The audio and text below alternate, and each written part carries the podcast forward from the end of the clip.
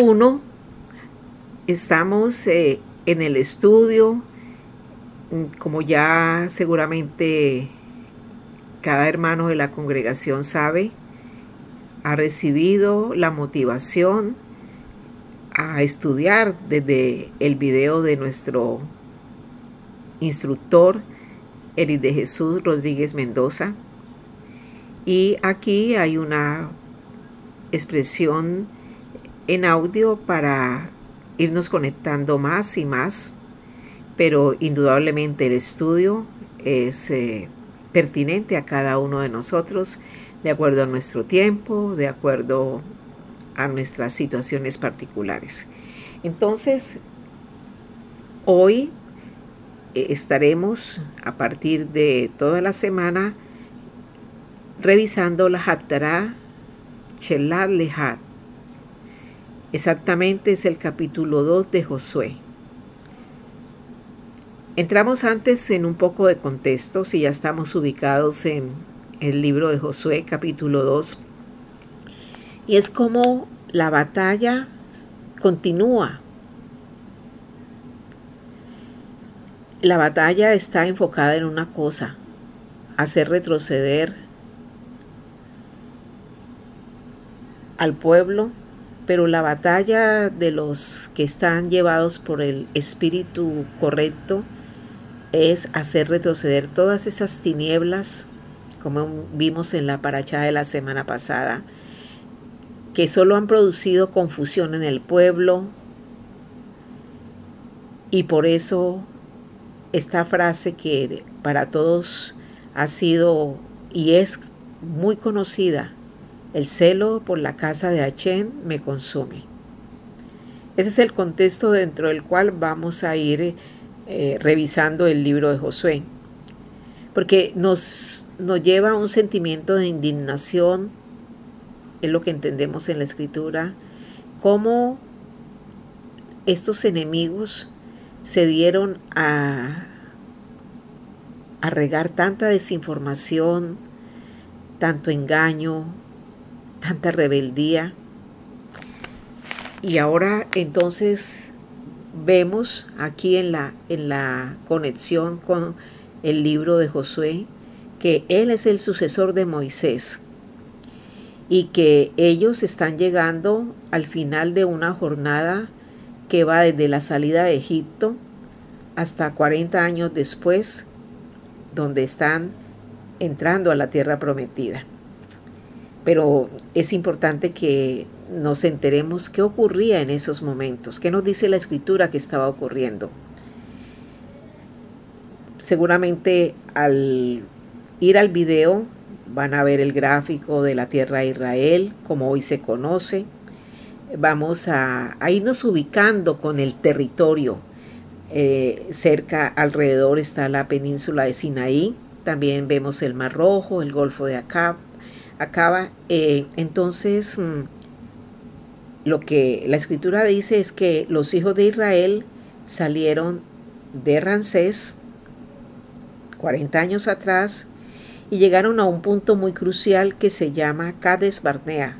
En el video, como les he dicho, podemos ver el curso seguido y cómo en distintos puntos de esa ruta hubo retrocesos, eh, se presentaron temas que los encontramos especificados, explícitos, el tema de las murmuraciones, eh, esos desastres, donde Achen entonces les da órdenes de que regresen, después de estar allí en el mismo punto de la frontera, eh, se les dio la orden de regresar. Ellos decidieron ir solos a la guerra.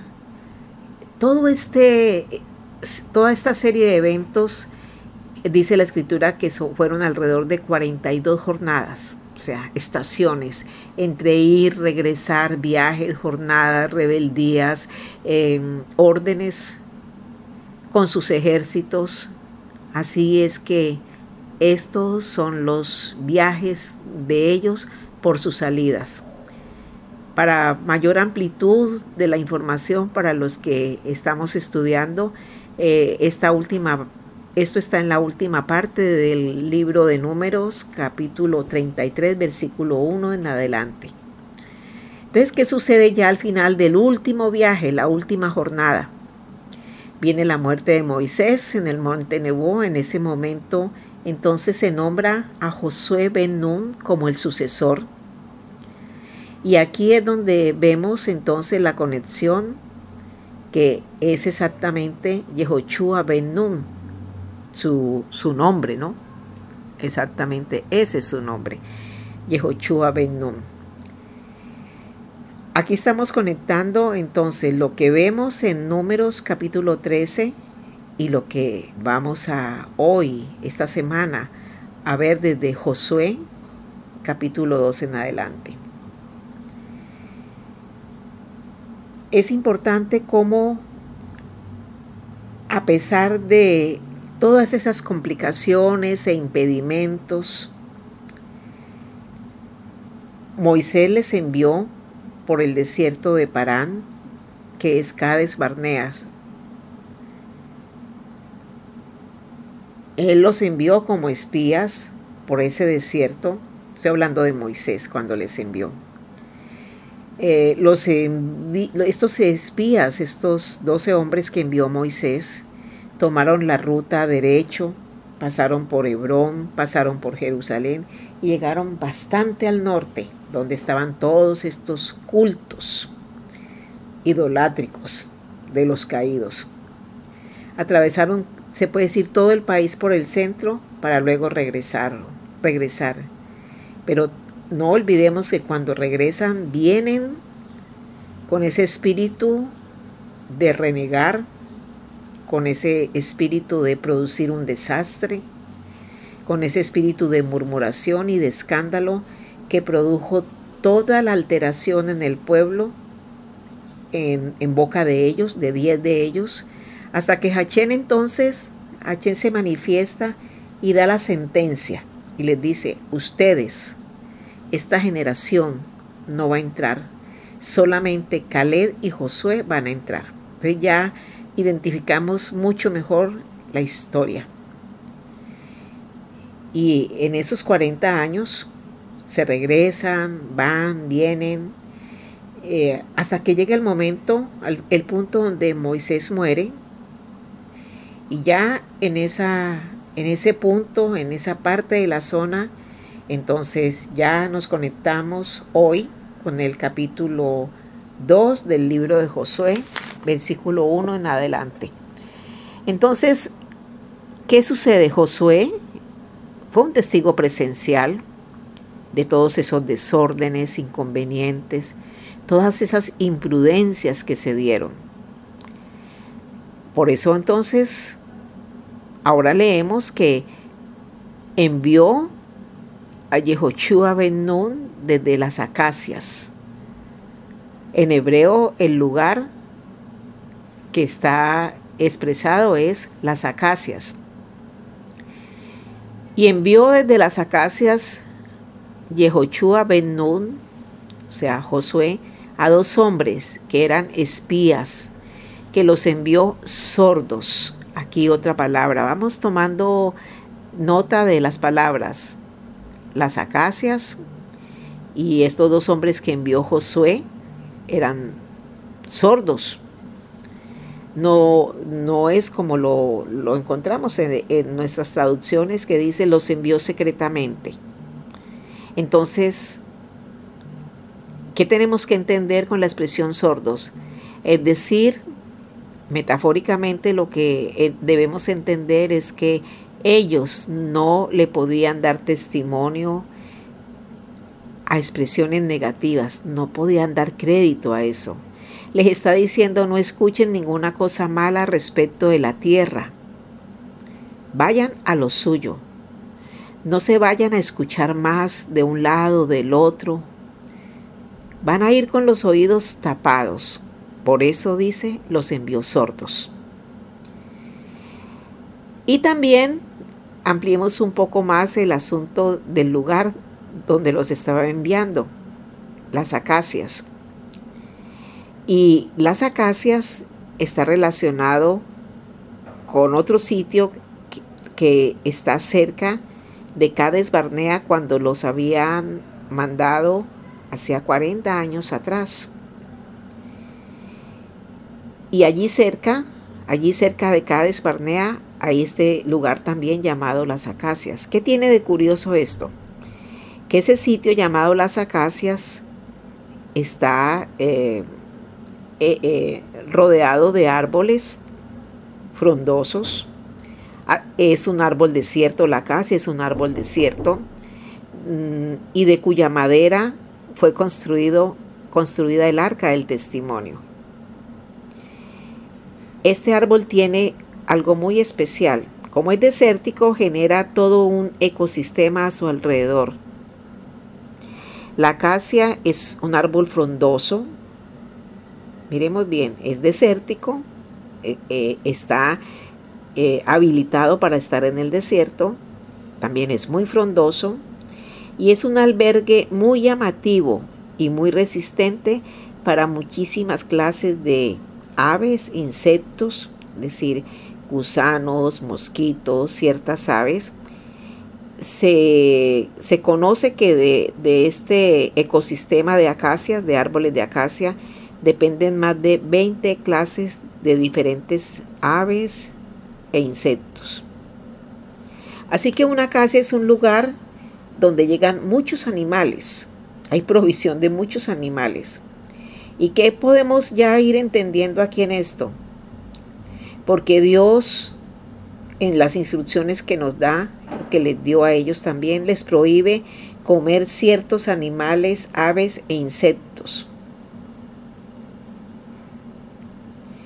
Es como entender que el Padre nos dice, este insecto no te lo comes, esta ave tampoco te, lo, te la vas a comer, porque hacen parte de, de algo que yo estoy determinando hacer.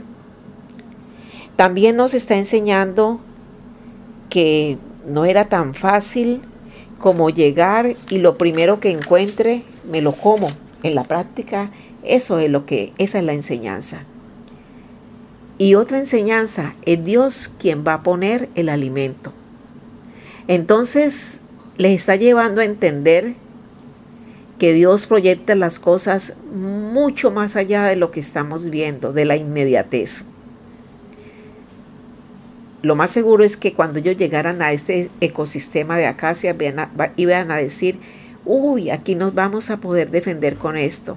Pero no es así. No es así, es un error. Dios nos dice, tú te vas a defender es con lo que yo te envío. Grabémoslo. Dios nos dice, tú te vas a defender es con lo que yo te envío. Te voy a mandar maná, es con eso que te vas a defender. Luego te voy a enviar codornices, es con eso que te, va, que te vas a defender, porque es lo que yo te estoy dando para que te defiendas. No es eh, la inmediatez. Pasé por aquí, vi esto y ya esto es de Dios, lo voy a hacer. Ha sido nuestro error y puede seguir siendo el error de muchos en estos tiempos, porque así, así crecimos, así aprendimos, así están establecidas nuestras costumbres, nuestros apegos, nuestras tradiciones, nuestras opiniones, nuestros pensamientos. Aquí también vemos en el libro de Josué capítulo 2 que Josué acampa en los vados de Moab, o sea, lo que allí dice es en las acacias, con dos hombres que se lleva aparte. Seguimos leyendo que entonces Josué desde las acacias les va dando los detalles de lo que tienen que hacer y también nosotros estamos entendiendo los detalles.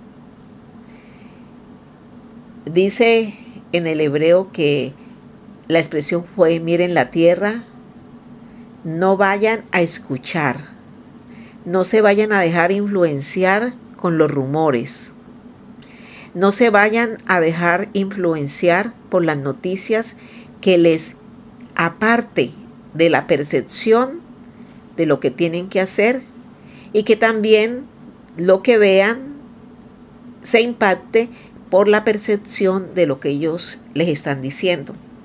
No se dejen confundir. Tal vez en nuestro lenguaje castellano hemos oído tantas veces la expresión a palabras necias, oídos sordos. Es como si Dios les estuviera diciendo, hay cosas a las que no les pueden prestar atención. Hay cosas en las que no se pueden detener. Hay cosas en las que no se pueden salir del camino que yo les estoy mandando. Les dicen, miren la tierra. Y luego les dice, y van a ir a Jericó. Y ellos se fueron y entraron entonces en la casa de una mujer promiscua llamada Rahab. Sabemos que Jericó se llama la ciudad de las palmeras y ellos atraviesan Jericó, les toca atravesar el río Jordán, o sea que ya con esto tienen una gran misión por delante. Tenían que irse desde Sitín, atravesar el Jordán, llegar a Jericó y esa tierra que estaba a su alrededor era la que tenían que explorar, con esas condiciones que les había dicho. Y luego regresar. Ya de por sí esta era una gran misión y además era una misión peligrosa. Iban a suceder muchas cosas y eran solo ellos dos hombres. Y lo que le fue dado o lo que le fue dicho al rey de Jericó cuando, cuando ellos fueron cuando los habitantes se dieron cuenta que estos dos hombres estaban allí, entonces le fue dicho al rey de Jericó, dos hombres han venido. Em, ellos lo que le estaban diciendo en pocas palabras, el rumor que le llevaron al rey de Jericó es, ellos han venido, aquí hay dos hombres que vienen a socavar los cimientos de la ciudad, han venido estos hombres para derribar. Y entonces dice la escritura que el rey de Jericó, al oír estos rumores, envió a Raad, sus funcionarios, y les dijo, saca a esos hombres. Hay cosas que nos tienen que llevar a pensar. En ese punto se entera que eran de los hijos de Israel. ¿Y cómo se enteraron? Se se observa que ellos iban disfrazados, iban eh, como espías. Entonces, tal vez se enteraron de, de, que eran hijos de Israel por el acento, lo cual era algo inevitable. Y se regó el rumor, espías han venido a socavar la tierra. Y es cuando en ese momento Raad los esconde y es importante, ellos hicieron, no como a ellos les dio el deseo de opinar que hicieran, no. Ella los esconde, los cubre con ramas del árbol sobre el techo. Eso fue lo que hizo Raab. Esto lo podemos eh, clarificar mucho más cuando veamos el video eh, a la altura del 18, del minuto 18, 22 más o menos.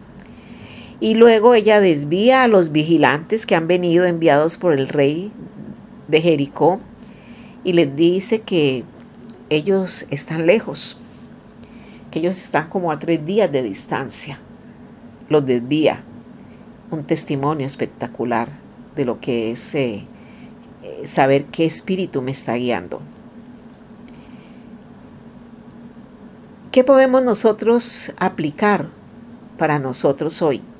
Cuando más arrecian las situaciones adversas que están bajo la potestad del enemigo, es porque el enemigo está asustado. Y si el enemigo está asustado,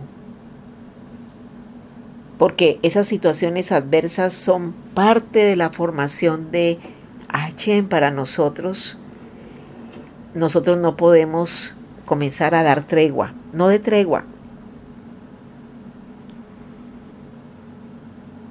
El enemigo se entera de, los detalles más mínimos, de los cuales muchas veces nosotros pasamos desapercibidos. Eso es, ese es un serio problema. Y como él se entera de lo más mínimo, allí cae sobre dicha situación para no dejarnos pasar. Entonces miren el peligro de darnos treguas. Y no podemos, eh, no podemos dedicarnos tal vez, pero ¿qué nos está pasando? En reflexiones como el enemigo me está dañando, sacar nuestras propias conclusiones de nosotros mismos, todo eso es antiescritural. Pero lo que la escritura nos dice es, tienes que dar el testimonio de que no tengas miedo, porque es el enemigo quien sabe lo que está viniendo de parte de Dios y está asustado. Y entonces lo que él hace es tratar de ver cómo me captura, cómo me presiona, cómo me limita, me, me sale al encuentro y me limita para que nosotros no hagamos lo que Dios ha dispuesto en ti que hagas. Una frase clave. El enemigo hace todo lo que esté a su alcance para que tú no hagas lo que Dios ha dispuesto en ti que hagas. Qué oración poderosa. Yo tengo que hacer exclusivamente lo que Dios ha dispuesto en mí que yo haga. No, que, no lo que los enemigos, las circunstancias, mis costumbres, mis tradiciones me lleva a hacer. Ellos, los enemigos, ellos hablaron proféticamente. Parece que el enemigo habló proféticamente porque leemos lo que dijo. Él se adelantó a decir los enemigos se adelantaron a decir, ellos, estos dos hombres, van a socavarnos, ellos vienen a derribarnos, ellos vienen a producir un derrumbe. Y exactamente eso era lo que iba a suceder, un derrumbe. Es como si Dios mismo hubiese profetizado a través de ellos lo que iba a pasar.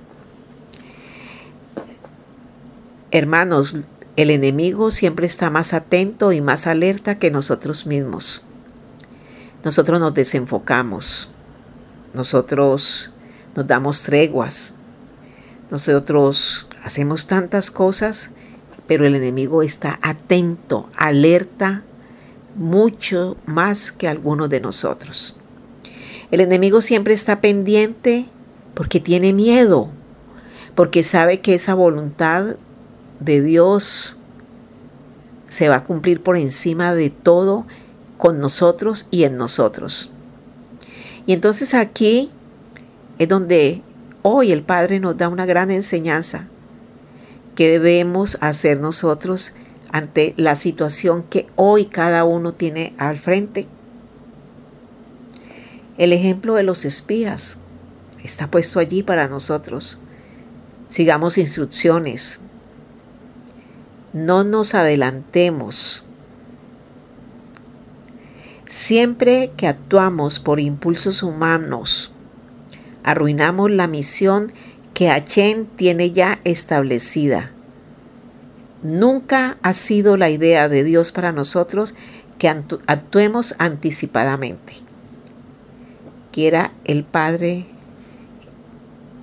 penetrar nuestro ser con esto. Nunca la idea de Achen es que nosotros actuemos anticipadamente. La idea es que sigamos sus instrucciones, que no andemos adelantados y que siempre que actuamos por impulso humano, nos hagamos una pregunta. ¿Este impulso que estoy teniendo a hacer esto es un impulso humano o es una instrucción precisa que Dios me dio. Así, así de difícil, pero también así de sencillo. Absolutamente todo hay que pasarlo por ese filtro. No más. No se trata de, declaraciones, de, de proyectos, de cosas. No. El filtro es ese, no existe otro. Toda aquella acción de impulsarnos, de adelantarnos, tenemos que preguntarnos, ¿esto vale la pena? ¿Esto es instrucción de Dios o es un impulso humano? Porque cuando es un impulso humano, cuando no se ha seguido la instrucción de Achen, cuando vamos adelante nosotros con planes que no ha, no ha establecido el Padre, no nos los ha comunicado, miren lo que sucede. Arruinamos la misión que Achen tiene ya establecida. Arruino la misión que Achen tiene ya establecida. Sucedió con estos diez hombres. Arruinaron la misión y por eso hubo que volver a reenviar con, con cosas muy claras. ¿Qué aprendemos nosotros? En muchas de las circunstancias especiales, damos tregua y tal vez, pero ¿por qué me está pasando esto? ¿Será que estoy en algún pecado? ¿O es que no entiendo por qué se presenta esta situación? No, no, no, no. Esto que me está sucediendo no es. Y viene un espíritu de confusión, viene un espíritu de arruinar planes, viene un espíritu que lo tenemos claro frente a nuestros ojos a través de números capítulo 13 y a través de Josué capítulo 2 versículo 1 en adelante. Aparece el espíritu de orgullo, de murmuración, de depresión, de angustia y finalmente arruinamos, me parece tan fuerte esta expresión, arruinamos la misión que Achen tiene ya establecida para nosotros. Es salir a hacer lo que Dios no ha dispuesto en nosotros que hagamos. Es dejar de seguir instrucciones, adelantarnos y el resultado eh, ya lo conocemos y seguramente cada uno de nosotros lo podemos eh, tener muy claro y preciso. Padre, bendito es tu nombre, bendita es tu presencia, bendita es tu instrucción, Señor, y bendito es eh, el conocer a través de, de tu palabra las instrucciones exactas y precisas para nosotros. Shalom.